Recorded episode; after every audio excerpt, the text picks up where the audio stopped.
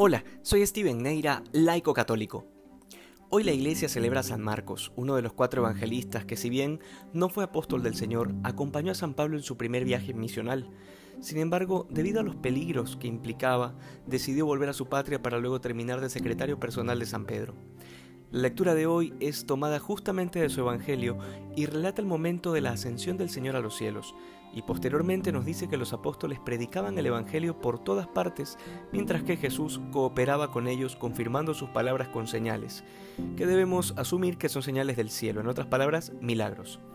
Es interesante y a la vez un poco extraño leer que el Señor coopera con ellos, como si se tratara de una cuestión secundaria, siendo que no podemos hacer absolutamente nada si no es por Él.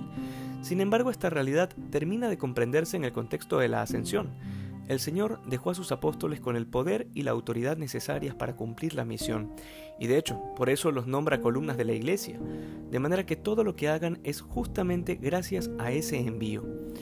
No hay nada que podamos hacer por nuestras propias fuerzas. Dios es el que convierte, el que nos comunica su vida, su espíritu y su fuerza para anunciar la verdad del Evangelio. Finalmente es el que nos da la certeza de que a pesar de haber ascendido a los cielos, se mantiene junto a nosotros a través de la Eucaristía.